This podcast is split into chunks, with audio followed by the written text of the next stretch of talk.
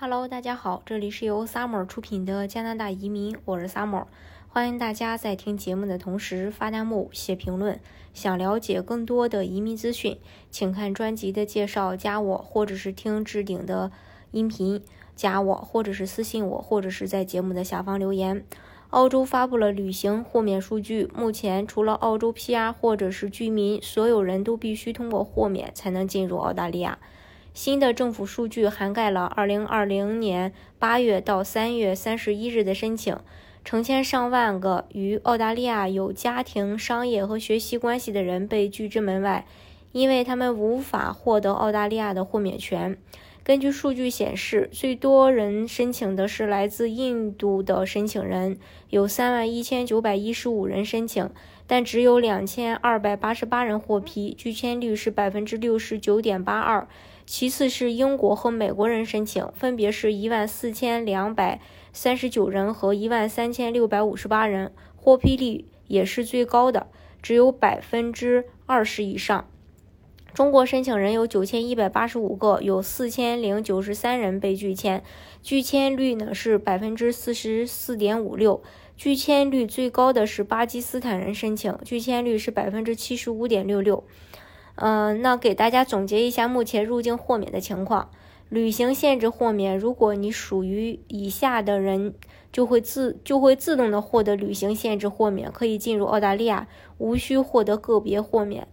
呃，澳大利亚的公民、永久居民、公民或永久居民的直系亲属、常驻澳大利亚的新西兰公民及其直系亲属、澳大利亚认可的外交人员、持有995子类签证的。在澳大利亚中转不超过七十二小时的旅客，航空公司的机组人员、海员，包括海事领航员，根据政府批准的季节性工人计划或太平洋劳工计划接接收雇佣的人员，持有商业创新和投资呃签证的人，你在旅行时需要携带能够证明你属于以上类别人员的签证，并且。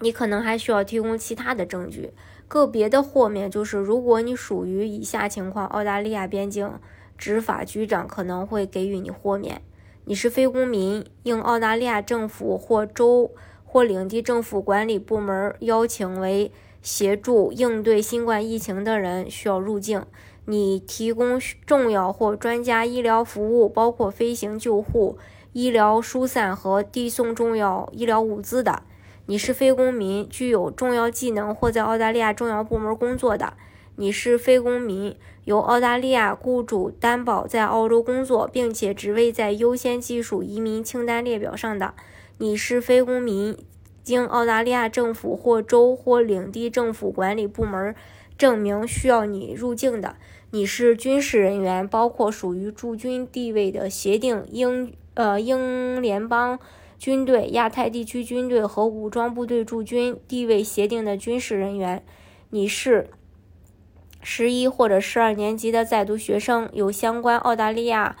州或领地政府健康部门或者学校机构提供的担保，出于令人同情和令人信服的理呃这个理由旅行，那你在这个启动之前必须持有签证并获得旅行限制豁免，豁免可在澳大利亚官方。官网申请必须提供适当的证据来证明，呃，确有入境必要。如果证据不足，则您的这个豁免申请移民局将会不予考虑。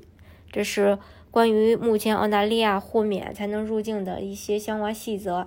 大家呃，如果是说想入境的话，也要去关注这个嗯相关豁免的一些相关信息。来保证自己能够顺利的入境。今天的节目呢，就给大家分享到这里。如果大家想具体的了解澳洲的移民政策的话，欢迎大家看专辑的介绍，加我，或者是在呃节目的下方留言，或者是听置顶音频加我，或者是私信我。